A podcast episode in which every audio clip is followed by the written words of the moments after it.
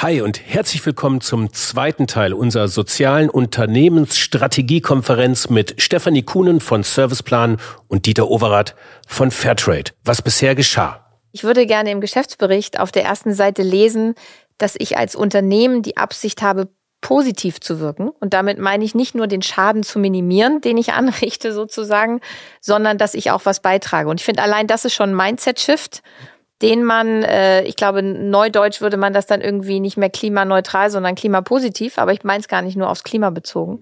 Also dieses, ich sag mal, netto positiv zu agieren als Mindset, das möchte ich als erstes mal irgendwo lesen. Klima und soziale Gerechtigkeit würde ich als Zwillinge der Zukunft bezeichnen, soll heißen, beides ist ohne dem anderen nicht möglich. Also insofern wird auch eine gute soziale Gerechtigkeit nicht ohne ein, ein intensives Beackern der Umweltfragen laufen. Also beides bedingt sich. Ja, das waren Zitate aus dem ersten Teil unseres Gesprächs in der Fabrik für immer. Jetzt die Fortsetzung, der zweite Teil. Es geht los. Viel Spaß und Sinn.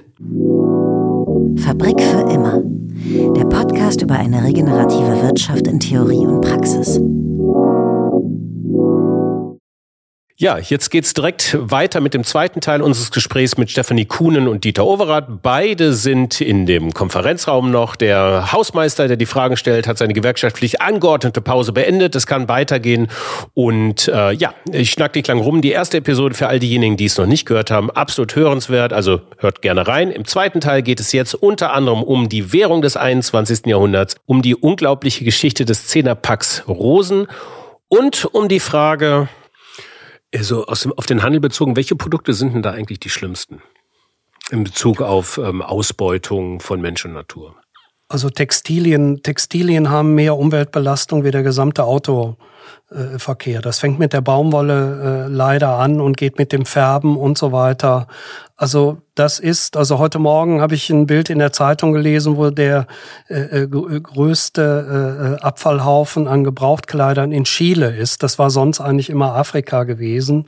Sprich, 40 Prozent wird entweder nicht getragen oder äh, zu selten. Also ich glaube, Textilien ist der Hotspot und das sollte man nicht nur nach dem Einsturz der Fabrik in Rana Plaza vor fünf Jahren sagen, wo Menschen umgekommen sind. Das ist das, wo die Natur und die Menschen am meisten äh, drunter leiden. Aber wir gucken zurzeit, das ist jetzt so ein Blick auf Europa, wenn Sie sich anschauen, wie in Südeuropa die Tomaten- und äh, Obstanbau in Südspanien und in Italien ist, dann haben sie im Grunde eigentlich schon äh, ähm, die, die, die, äh, das Deprimierende von vielen Anbausituationen im globalen Süden haben sie schon in, in Europa. Und, äh, und das zeigt, dass eigentlich die Frage von Gerechtigkeit, die muss hier anfangen und sie muss aber die Schwächsten, die kaum organisiert sind, in vielen Fällen mehr mit einbeziehen. Und das äh, merken wir, dass es Bewusstsein steigt, aber die Angst, das in höhere Produktionskosten reinzubringen, die irgendwann das Produkt vielleicht auch einen Ticken teurer machen, ist äh, relativ groß. Also das hält einige ab, weil sie glauben, dass Konsumenten das nicht akzeptiert würden. Und wir haben aber eigentlich gute Beispiele äh, äh, dafür, dass Konsumenten in einem Sektor den Weg mitgehen und wir diesen Sektor transformiert haben. Stefanie, das bedeutet, also wenn ihr jetzt auch bei Serviceplan oder vorher Grabatz ein großes Mandat annehmt, beispielsweise aus dem Bereich der Bekleidungsindustrie, würdest du zukünftig mit dem Herrn Overath ähm, Hand in Hand quasi in, die erste, in den ersten Strategieworkshop gehen und sagen, hier Leute, das ist die Wahrheit. Danach müsst ihr handeln, sonst brauchen wir gar nicht erst anzufangen? Also ich glaube, das tun wir schon. Also ich glaube, das oder tue ich schon. Also das letzte äh, große Beispiel ähm, ist zum Beispiel auch, ich habe viele Jahre bei Grabatz jetzt für Burger King gearbeitet und ich glaube, Burger King wäre nicht so weit im Bereich Plant-Based. Da sind sie jetzt marktführend in Deutschland im, äh, im, im Fast-Food-Burger-Bereich, wenn wir nicht über Jahre darüber gesprochen hätten. Äh, würde ich Dieter im ersten Meeting mit reinnehmen, glaube ich nicht, weil erstmal kaufen sie ja mich ein und nicht gleich Dieter mit. aber ähm, im, äh, im klar, aber dann dann erstmal zu sagen und das ist ja das Schöne heute und das ist ja auch die Chance bei all den Herausforderungen, die wir haben. Ähm, unternehmerisch liegen ja in den Problemen Chancen, die wir haben. Und wenn ich es als Unternehmen verstehe, und da kommt ja, wenn wir es gut machen, eine Win-Win-Win-Situation bei raus, ähm, wenn ich wirklich verstehe, ich habe Chancen darin, äh, weil es für die Konsumenten wichtiger wird, weil die äh, Regulatorik sowieso kommt. Und wenn ich der Erste bin, der die mit einplant und aktiv mit den Herausforderungen umgeht, habe ich auch wieder einen Marktvorsprung. Also ich glaube, man kann das sehr gut moderieren inzwischen und man kann, äh, man kann das für Unternehmen sehr klar als Chancen darstellen und ähm, dann ist es ein kleinerer Schritt, die da mit ins Meeting zu nehmen. Ähm, und wir haben tatsächlich auch in der Vergangenheit schon mit Unternehmen, zum Beispiel im Bereich ähm, Energie, auch mal mit der einen oder anderen aktivistischen Gruppe, ähm, ich weiß gar nicht, ob immer im Endergebnis zusammengearbeitet, aber sie auch mal mit an den Tisch geholt, mit interviewt, mit Meinungen mit reingeholt, mit zu verstehen, wo stehen die denn, was denken sie denn da? Und das fließt durchaus mit in den Strategieprozess mit ein. Ähm, inwieweit fließt denn Vertrauensaufbau damit ein mittlerweile? Ist Vertrauen die Währung der Zukunft? Ich glaube sowieso in allem. Also ähm, ich glaube, wenn wir versuchen, in einer komplexeren Welt zum einen ähm, das alles über die Ratio zu lösen, wird es nicht funktionieren. Wenn wir gleichzeitig sagen, wir haben riesen Herausforderungen, äh, werden wir nicht alles vorher durchdenken müssen, sondern wir werden Vertrauen in unsere Kräfte und Chancen und Möglichkeiten haben müssen. Und ich glaube, in einer digitaleren Welt, äh, wir sprachen ja eben mal kurz äh, darüber, braucht es auch das Vertrauen zu den Menschen, mit denen ich arbeite. Ähm, und auch wenn ich sie nicht mehr jeden Tag sehe und nicht mit ihnen jeden Tag im Büro sitze. Also ich glaube, Vertrauen ähm, wird immer wichtiger. Was für mich so ein neuerer Gedanke ist, der in den letzten zwei, drei Wochen entstanden ist, ist eigentlich, dass wir in der Vergangenheit oft aber jetzt auf die Wirtschaft bezogen, jedes Unternehmen für sich angeschaut haben, im Sinne von, vertraue ich dem und ist es für sich gut? Ich glaube, die Zukunft wird darin liegen, dass wir uns eher als ein gesamtes Wirtschaftssystem verstehen, auch mit den kollaborativen Partnern dazu und eher zu sagen, wir müssen insgesamt sozusagen miteinander funktionieren und müssen insgesamt gut sein und nicht nur jeder für sich und dann ist alles gut, sondern wir als gesamtes äh, Wirtschaftssystem müssen uns eigentlich auf neue Füße und Beine stellen. Da wird Kollaboration viel wichtiger und da wird Vertrauen essentiell. Aber Vertrauensaufbau obliegt ja dann erstmal tatsächlich den Unternehmen, die dann ähm, Menschen, wie du sagtest, ich wollte jetzt schon Konsumentinnen, Kundinnen sagen, aber die dann Menschen eben auch erreichen durch andere Form von Vertrauen. Wie hat sich, wie hat sich der Vertrauensbegriff äh, geändert? Also ich meine, zu Zeiten von Volkswagen, er läuft und läuft und läuft. Die 70er Jahre, das habe ich äh, noch so am Rande miterlebt, war Vertrauen, ähm, war Vertrauen in die Langlebigkeit beziehungsweise in die Wertigkeit des Produktes. Mittlerweile diffundiert der Begriff ja durchaus weiter, eben auch in die Lieferkette, in das Mindset der handelnden per Personen. Ähm, äh, ist das deine Erfahrung auch, ähm, auch in den Unternehmen bereits, dass das offen angesprochen wird? Also man kann sich die äh, Vertrauens- oder Markengeschichte tatsächlich über die letzten 150 Jahre anschauen. Da ist das, was du gerade erzählst, das hat sich natürlich verändert. Mal mehr Produkt, mal weniger, mal Qualitätssiegel. Ich glaube, dass Marken heute vielleicht waren sie schon immer ein bisschen, aber eigentlich mehr denn je wie Menschen sind. So und äh, wenn wir gute Freunde sind und dann kann ich mir ein oder zwei oder drei Patzer erlauben, aber beim vierten Mal wird man dann auch sagen, ob ich der Steffi jetzt noch so vertraue. Sie hat einmal irgendwie was blöd gemacht, beim zweiten Mal hat sie in dieselbe Kerbe gehauen. Einmal habe ich ihr es verziehen, weil ich sie richtig gern mag, auch ein zweites Mal, aber beim dritten Mal wird es dann schon schwierig. Und ich glaube, das ist heute so, dass wir am Ende Marken äh, wie Menschen verstehen und wie, wie Persönlichkeiten verstehen und dass es deswegen letztendlich darum geht, sich auch wie eine integre Persönlichkeit ganzheitlich zu verhalten. Wenn du uns auch als Netzwerk begreifst oder als Ökosystem, Vertrauen bei Konsumenten, bei Menschen ist ja was anderes als bei Vertrauen bei Investoren zum Beispiel. Der Markt scheint mir noch sehr viel weiter hinten zu, zu sein, oder? Ja, ich glaube, das verändert sich ja auch. Äh, oder möchtest du gerade was dazu sagen? ich komme gleich noch zu Ihnen. ja, ja, keine Sorge.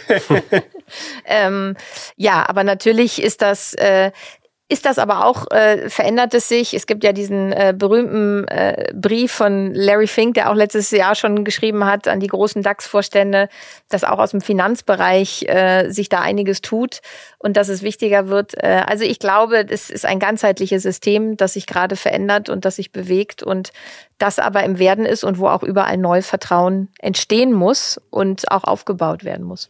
Herr Overath, um welchen Faktor, ähm, um welchen zeitlichen Faktor kann Vertrauen ähm, zerstört werden im Vergleich zum Vertrauensaufbau? Gute Frage. Also natürlich haben wir auch schon kritische Artikel gehabt, egal ob es im Spiegel oder anderen war, wo dann die Frage von Mengenausgleich oder andere äh, Dinge thematisiert würden, wo ich aber fand, dass wir immer auch eine gute Antwort äh, drauf gefunden haben. Also insofern die 92 bekannt, Prozent Bekanntheit, die wir haben, ist schon wahnsinnig viel. Das ist mit Abstand das bekannteste Siegel neben Bio. Aber mir sind die 94 Prozent Vertrauen in das Fairtrade-Siegel als gemeinnütziger Verein, der sich nicht Lidl und Co. ausliefert, sondern mit denen unter klaren äh, Bedingungen Verträge abschließt und die auch entsprechend überprüft und gleichzeitig eben auch diesen Diskurs um unseren Konsum, wie wollen wir leben, vorantreibt, ist etwas, wo die Kritik also vor 15 Jahren hieß es dann, Discount und Fairtrade passen nicht zusammen.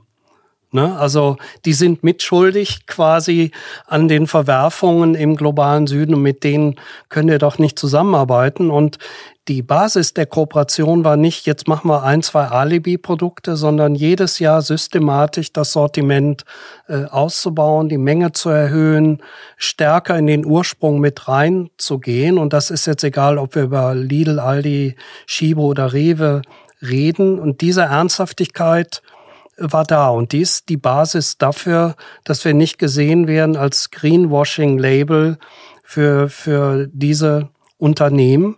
Ich finde jetzt mit den Herausforderungen äh, Klimawandel, die Pandemie zählt by the way auch mit dazu, müssen wir alle noch einen Zacken drauflegen. Wir können nicht noch mal 30 Jahre einen Bericht von Club of Rome zuhören und sagen, wie toll ist das alles, was die rausgefunden haben.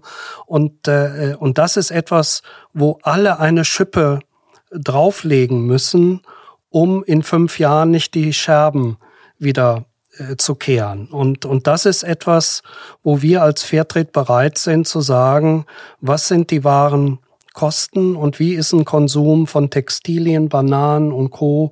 auf Dauer eigentlich nur zu haben, weil die Uhr tickt und sie tickt bei der nächsten Generation. Die nächste Generation hier hat höhere Ansprüche und die nächste Generation im globalen Süden hat keinen Bock mehr, uns für einen Dollar am Tag die Bohnen zu pflücken. Die sehen auf dem Smartphone, das ist so das, was viele dann doch haben, wo und wie die Welt anders ist. Und die wollen sich nicht auf Dauer als Verlierer dieser etwas merkwürdigen globalen Arbeitsteilung sehen. Also insofern kann sich Ferrero in zehn Jahren für die Moncherie äh, den Kakao selber pflücken, wenn ich das mal so drastisch sagen darf, wenn nicht alle gemeinsam dran arbeiten, es für die nächste Generation so attraktiv zu machen, dass diese jungen Menschen und ihre Familien eben den Kaffee, Kakaoanbau als ein zukunftsträchtige Geschichte sehen. Und das ist etwas, das hat sich leider noch nicht so ganz rumgesprochen, dass die Lust äh, für, für uns, den äh, sich ausbeuten zu lassen, die lässt so langsam nach. Ich will nur mal ganz kurz, also es ist ein großes Thema jetzt und ich mache jetzt mal ganz kurz nochmal ähm, einen Rückspul zum Thema Vertrauensaufbau, weil ich habe jetzt ja auch jemanden hier sitzen, der einfach 30-jähriges Bestehen im Geschäftsmodell Vertrauensaufbau auch hat und auch die Erfahrung. Was war denn für Sie die kritischste Situation, wo Sie sagten, boah, jetzt fährt mir das hier womöglich gegen die Wand, ähm, da gab es jetzt Presse, die nicht so cool war und das gefährdet uns existenziell? Also die, die Frage des Mengenausgleichs, ich nenne das mal ein Beispiel Orangensaft, wo in Brasilien, da wird ja, werden ja viele Orangen angebaut, es Kleinbauern gibt, die an, es gibt nur drei Fabriken, die, sage ich mal, das Konzentrat pressen. Das heißt, in diesem Vorgang, da kommt der Bauer mit einem Trecker und hat äh, äh, 20 Zentner Orangen und die werden dann gepresst. Das heißt, hier konnte nicht wie bei Kaffee äh, quasi eine, eine komplette Produkttransparenz erzielt werden. Das heißt, dass dann der Abfüller, ich nehme mal Pfanner, der Orangensaft macht und Fairtrade Orangensaft kauft und Mindestpreise und und und zahlen muss und das auch an die Bauern bezahlt hat. Aber in dem Saft war jetzt nicht unbedingt der Saft dieses Bauerns drin, weil sie können das physisch nicht trennen. Und da standen wir vor einem Dilemma, können wir, nur weil es physisch nicht getrennt äh, äh werden kann. Und dann hat, äh, äh, sage ich mal, die Verbraucherberatung oder WDR hat dann Konsumenten gefragt, hier ist das Fairtrade-Siegel drauf, sie erwarten doch, dass Fairtrade-Saft äh, äh, drin ist. Nein, ist nicht drin, aber der Bauer hat sein Geld nachweislich bekommen. Also diese Umschaltung, dieses Erklären, das ist teilweise bei Kakao genauso, wo sie in so komplexen Fabrikationen reinkommen, wo sie den Bauern nicht bestrafen können, nur weil der nicht selber auch noch eine eigene Konzentratsfabrik hat, war etwas, wo wir gemerkt haben, da, das ist jetzt eine Kurve, die nochmal anders und mehr erklärt werden muss. Wir sind durch diese etwas, wo der Spiegel das Schummelsiegel gesagt hat und wo äh, auch solche Berichte waren, sind wir gut durchgekommen, weil wir wirklich beharrlich genau diese Erklärung gemacht haben, worum geht es, dass der Orangenbauer in Brasilien mehr Geld bekommt, was er nachweislich hat. Aber wir können nicht den Wunsch, sage ich mal, der kompletten physischen Trennung erzielen. Und das war ein Beispiel dafür, wo wir aber eingestanden sind für diese Ursprungsidee und haben das dann, sag ich mal, diese äh, Delle äh, auch gut überstanden, weil irgendwann auch die meisten eingesehen haben, ja, es geht scheinbar nicht anders und äh, das Fairtrade-Modell stellt sicher, dass die Menschen vor Ort einen höheren Preis äh, bekommen. Und das war so ein Beispiel, wo es nicht einfach war, weil wir haben ja nicht die Macht, jetzt Anzeigen in allen Zeitungen zu schalten und, und genau diese Erklärung, die ein bisschen länger wie Einsatz ist, dann reinzubringen. Aber da sind wir gut drüber weggekommen. Aber es war in der Phase selber schon rustikal. Der Orangensaft wird hauptsächlich, also die Orangen für den Orangensaft werden hauptsächlich in Brasilien ähm, angebaut in der Welt. Das ist so eine Art Oligopol vor Ort. Drei große Unternehmen. Ich hatte das nämlich schon im anderen Podcast, deswegen weiß ich da ein bisschen mhm. was drüber. Und ähm, jetzt frage ich mich im Wettbewerb des um Vertrauen. Also es gibt ja relativ viele Siegel jetzt. Wir haben vom Bio-Siegel schon gesprochen, Fairtrade. Es kommen, glaube ich, einige Companies auch mit neuen Siegeln, vielleicht so Eigenkreationen. Ähm, wie schwer wird es da noch äh, tatsächlich relevant zu bleiben? Also was ist Ihre Erfahrung da noch?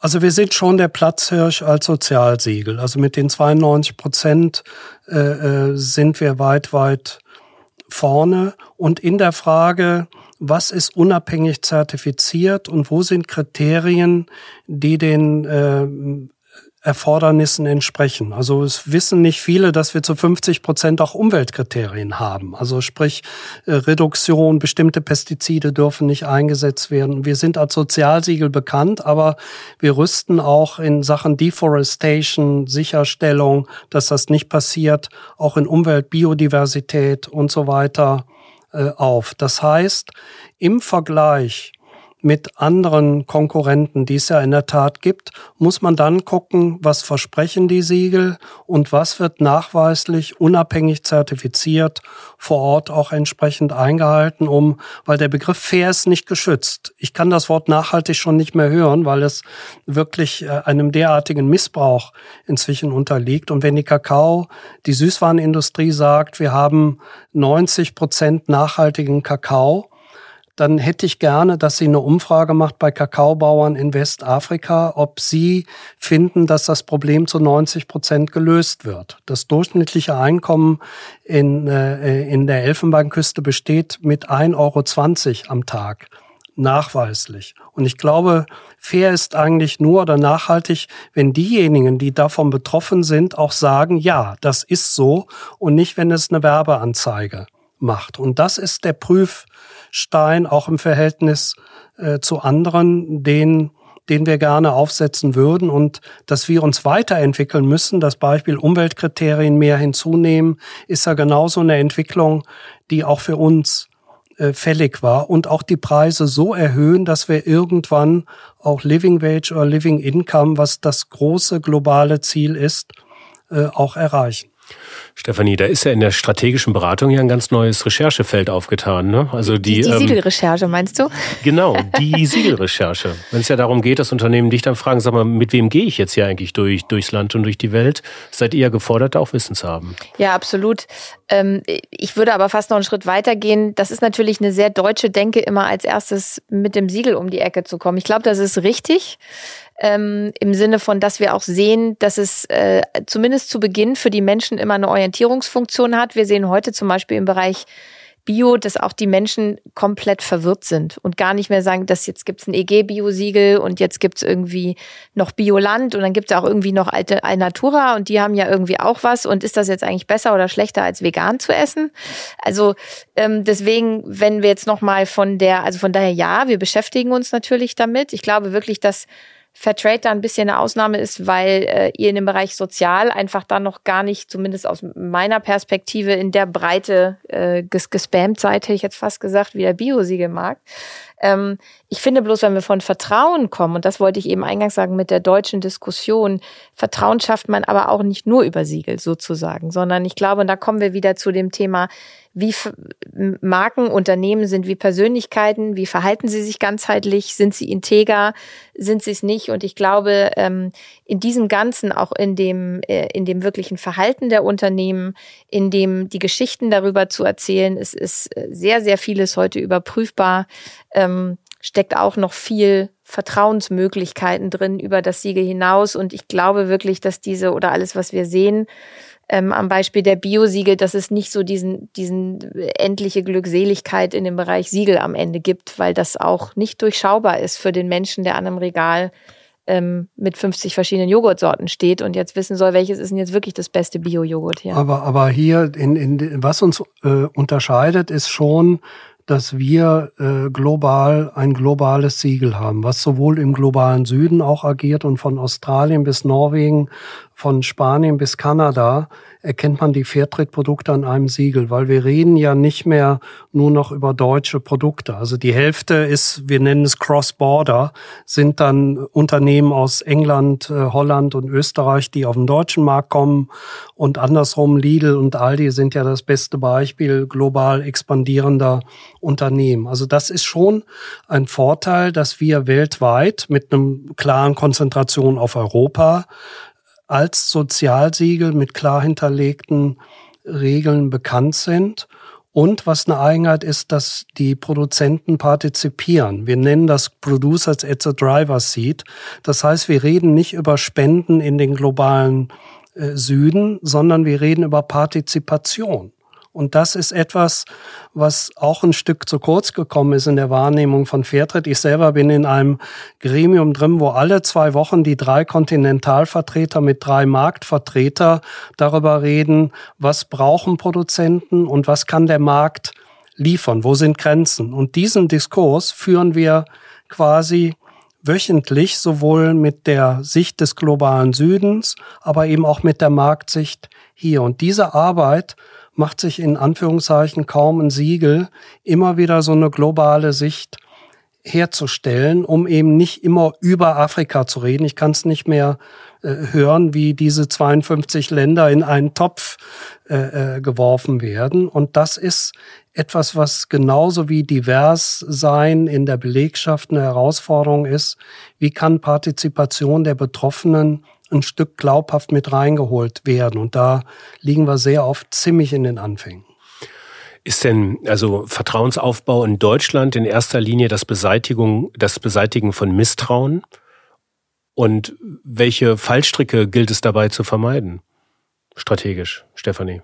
Ja, gute Frage ich glaube schon, dass es mit Recht auch ein großes Misstrauen gegenüber der Wirtschaft oder den Unternehmen gibt, weil es ja auch viele Beispiele gibt, die das in den letzten Jahrzehnten bestätigt haben.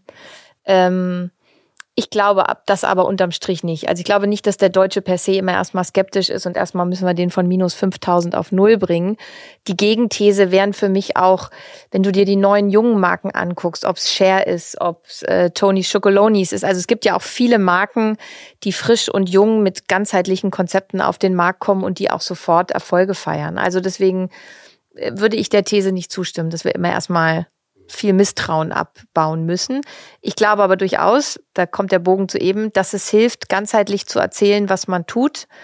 Und, äh, und nicht agieren ist auch ein Agieren, also und auch aktiv zu sein und proaktiv zu sein als Unternehmen. Und wenn man es dann auch so tut, auch darüber zu reden, weil diese Geschichten müssen auch erzählt werden. Also von selber weiß es keiner und kein, kein Mensch möchte sich Tag und Nacht mit Unternehmensgeschichten beschäftigen. Ich komme im nächsten ähm, Punkt auf das Denken in Ökosystemen. Und zwar hatten Sie das, Herr Overath, gerade, glaube ich, schon angedeutet. Das war das Thema, Sie können Nachhaltigkeit nicht mehr hören. Ähm, wir nämlich auch nicht in der Fabrik. Deswegen geht es bei uns jetzt um eine regenerative Wirtschaft. Das lässt sich nämlich nicht so leicht manipulieren wie Nachhaltigkeit. Sie hatten im Vorgespräch ein Beispiel und das hat mich, das hat mich wirklich dazu gebracht, nochmal dieses Thema auch jetzt in diesem Gespräch hervorzuheben. Das Denken in Ökosystemen. Nämlich das war das Beispiel Zehnerpack Rosen. Und das fand ich äh, sehr plakativ. Vielleicht können wir das noch mal kurz aufarbeiten, wie das losging. Der Zehnerpack Rosen, den gab es immer für 1,99.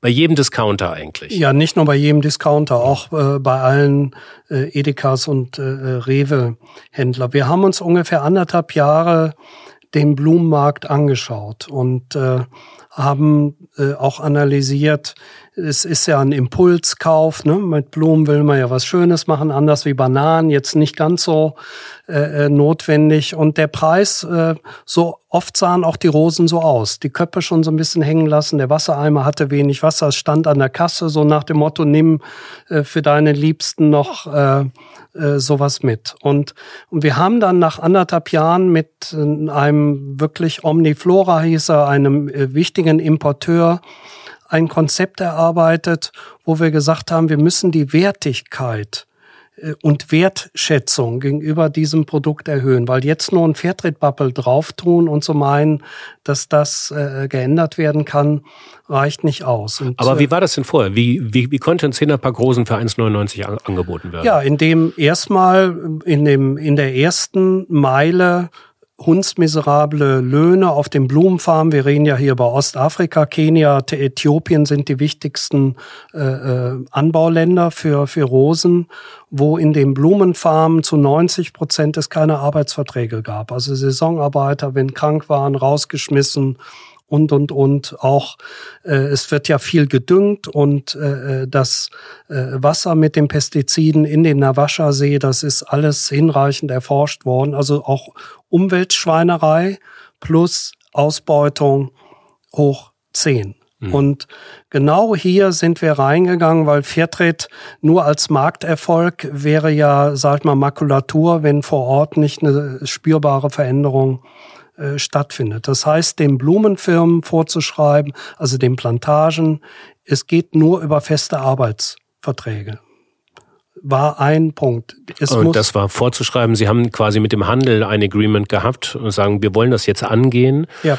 Nur über feste Arbeitsverträge, sonst wird es diese Aufträge nicht mehr geben, sonst springen wir ab. Quasi. Ja, das, das war, war, das äh, quasi Druckmittel. den, das Druckmittel war auf die kommerziellen Blumenplantagen, die teilweise in englischer, indischer oder anderer Eignerschaft war. Ihr werdet eure Kundschaft verlieren. Es wird hier einen neuen Markt geben, wo die Frage von Sozialstandards eine Rolle spielt. Also die erstmal bewegen, diesen Schritt zu gehen, zuzulassen, dass sich äh, äh, Blumenarbeiterinnen gewerkschaftlich organisieren können. Alles keine einfachen äh, Fragen. Dann einen Importeur zu finden, der ein Konzept entwickelt, dass die Haltbarkeit der Blumen länger ist, was ein wichtiges Argument war. Es war, in dem Fall hat die Rewe das erste Mal überhaupt eine Mindesthaltbarkeit nach Abverkauf gegeben.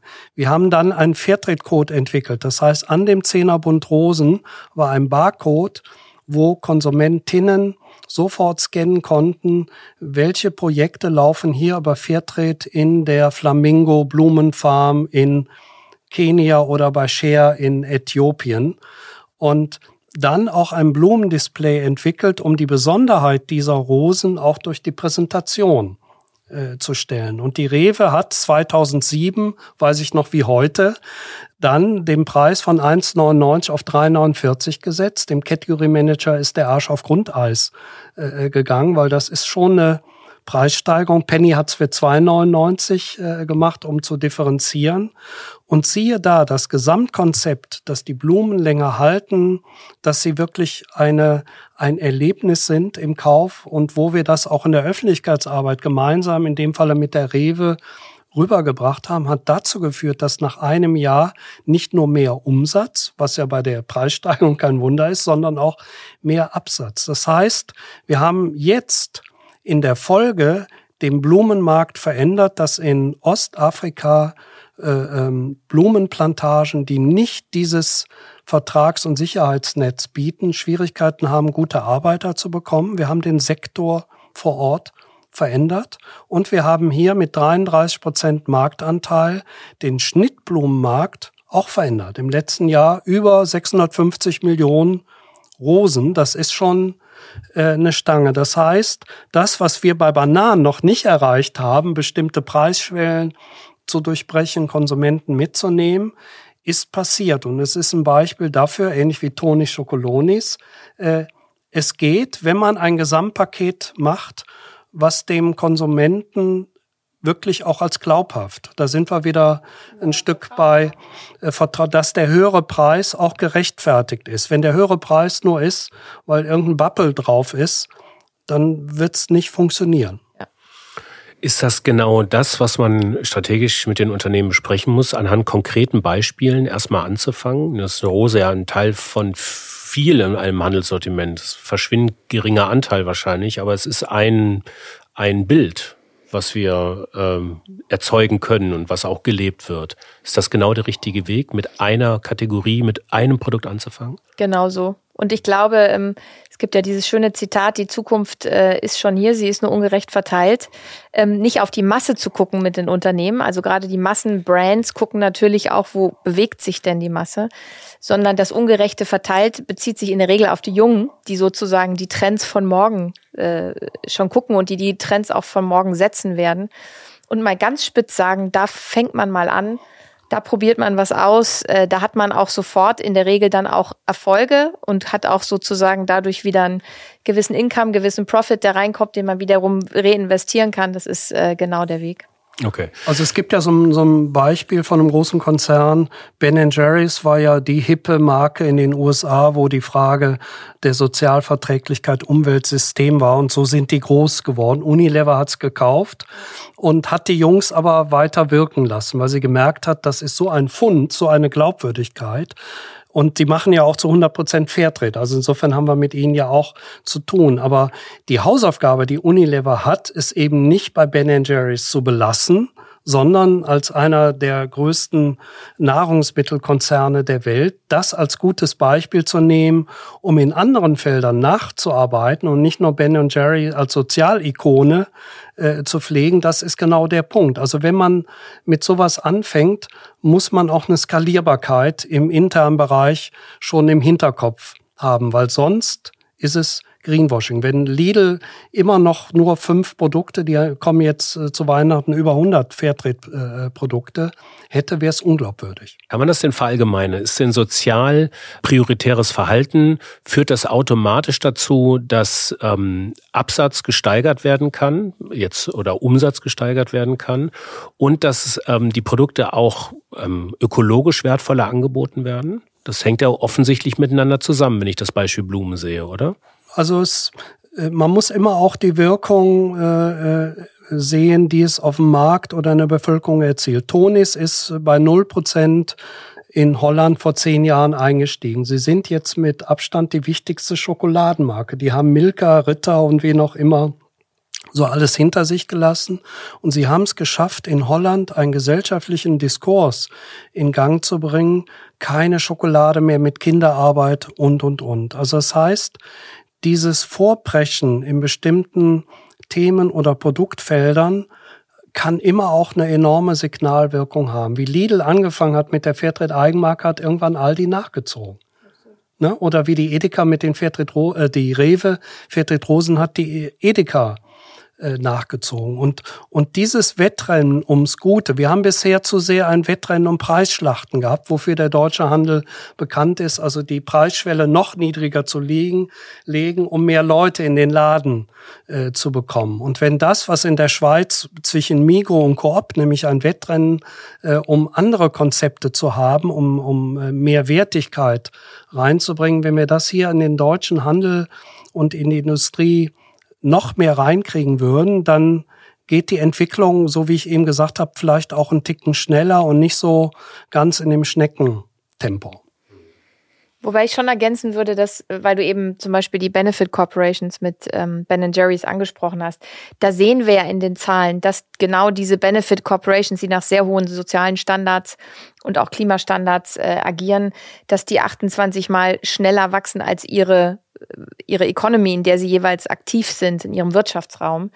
Und es gibt noch viele andere Zahlen, die letztendlich zeigen, und das ist ja das Spannende inzwischen, dass es sich für Unternehmen rechnet, aufgrund der Regulatorik, aufgrund der Konsumenten und auch aufgrund des, der Mitarbeiterentwicklung und dass die Menschen eher zu mir kommen, wenn ich so agiere. Und dann wird es auch ein, äh, ein Wirtschaftsvorteil. Und ich, aus meiner Erfahrung je mehr wir eben diese Cases erzählen, je mehr wir über diese, über diese Zahlen sprechen und wir merken es ja auch alle jeden Tag, wenn wir draußen sind, dass jetzt auch einfach Klimaveränderungen erlebbar werden und dadurch nicht mehr so ein theoretisches Ding sind, als ein Beispiel, oder auch soziale Ungerechtigkeit erlebbar werden, wenn ich durch Berlin laufe und da Menschen zelten, so wie wir es irgendwie aus San Francisco nur kennen.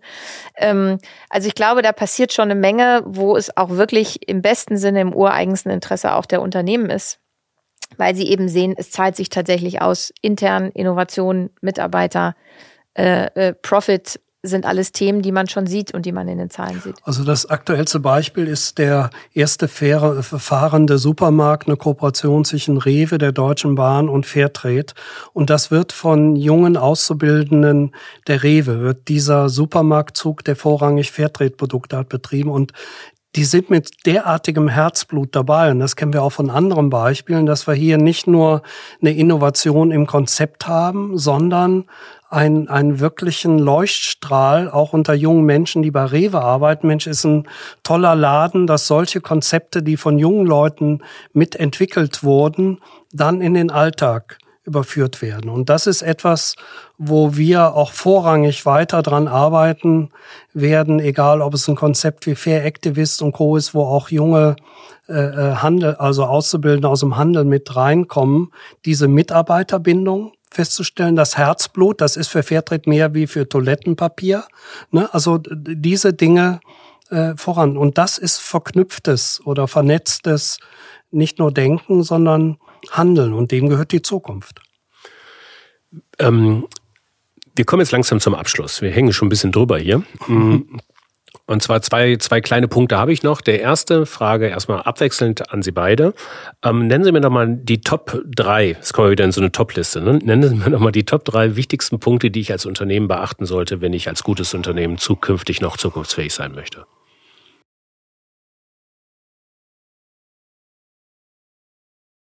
Ich glaube, für mich ist das Wichtigste der Zusammenhang. Also die, die Top drei habe ich ja schon mal genannt heute. Profit, Planet, People. Das sind die drei und wirklich zu verstehen, dass das eine oder das andere nicht machbar ist. Und äh, dass ich deswegen das in einem ganzheitlichen Konzept angehen muss und damit aber auch größeren Erfolg haben werde.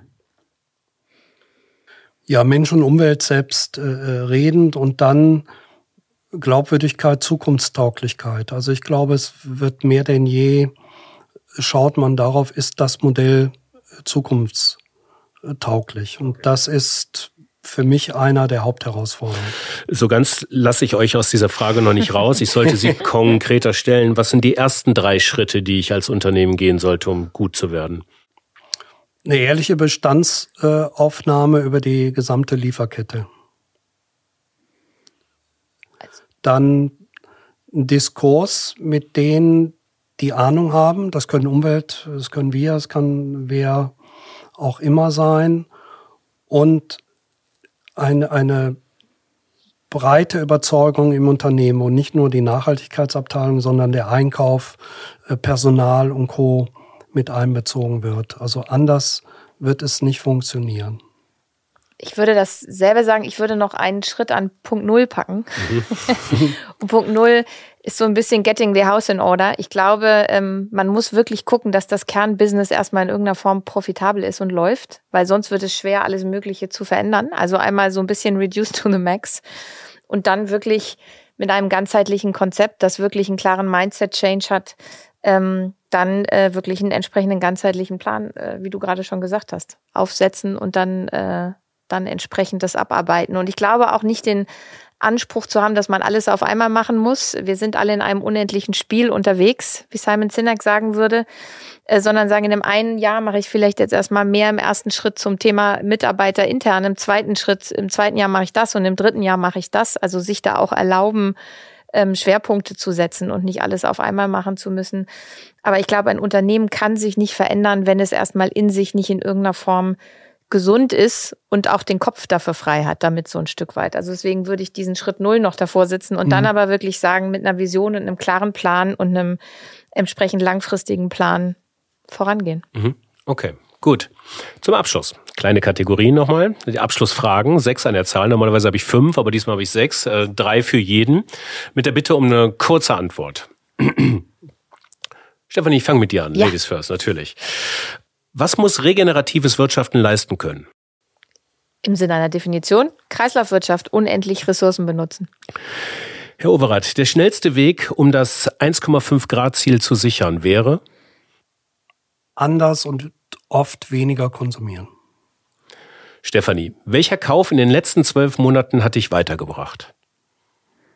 Mein Fahrrad, mein neues weil ich viel mehr Fahrrad fahre. Es macht richtig Spaß. Im wahrsten Sinne des Wortes genau. weitergebracht. genau. Herr Overath, auf welches Produkt, ähm, was Sie jetzt nutzen, würden Sie am ehesten verzichten? Bald den Anzug. Stefanie, wie viele Stunden am Tag nutzt du deine digitalen Geräte nicht? Ich muss rückwärts rechnen. ähm, relativ viel, zwölf. Wow, die Hälfte. Ja. Das heißt, du nutzt sie aber zwölf Stunden. Ich schlafe einfach sehr wenig. okay. Man könnte auch sagen, du schläfst viel, nämlich zwölf Stunden. genau. Alles klar. Ähm, Herr Overath, letzte Frage. Wobei haben Sie mehr gelernt? Äh, bei der Reflexion des eigenen Verhaltens oder durch Beobachtung anderer? Beobachtung anderer und da war ich auch dankbar für. Warum? Weil es mir Welten oder Gedanken eröffnet hat, äh, out of the box. Und das ist eigentlich das Wichtigste in dem Job, eben nicht nur als Missionar rumlaufen, sondern äh, ein, ein Stück zu merken, wie ticken Leute und warum handeln sie so, wie sie agieren und wo sind Notwendigkeiten. Und ohne das Verstehen dessen kann ich ja nicht Veränderungsprozesse anstoßen. Vielen Dank. Von grün zu gut zu grün, zu allem, zu einer besseren Welt, einer besseren Zukunft. Vielen Dank für dieses Gespräch und ich bin gespannt, was dieses Jahr 2022 strategisch und im Jubiläumsjahr von, im Jubiläumsjahr, ich soll es auch richtig aussprechen, von Fairtrade noch so bringen wird. Auf bald. Wir danken auch. Auf bald. Dankeschön. Ja. Ja, das war der zweite Teil unserer kleinen sozialen Unternehmensstrategiekonferenz. Ich hoffe, es hat euch gefallen. Dann kleiner Call to Action. Gebt uns eine gute Bewertung bei Apple Podcast oder auch bei Spotify neuerdings. Wir freuen uns darüber. Genauso, wenn ihr diesen Podcast an Freunde, Kolleginnen oder Familie weiterleitet. Das hilft uns, damit diese Geschichten weitere Kreise ziehen. Kleine Eigenwerbung für die Weiterentwicklung eures Content Marketings könnt ihr uns buchen wir produzieren und entwickeln mit euch zusammen Bilder, Töne und Texte rund um eure regenerativen, nachhaltigen Wirtschaftsvorhaben. Das dazu. In der nächsten Episode haben wir zu Gast äh, Sebastian Köppel, der Gesellschafter und Geschäftsführer von Beckers Bester. Wir bleiben beim Handel. Spannende Geschichten, die sich da wieder auftun. Das dann in der nächsten Woche. Euch bis dahin viel Spaß und Sinn weiterhin in euren Tagen und viel Spaß und Sinn weiterhin mit uns in der Fabrik für immer. Ciao. Fabrik für immer.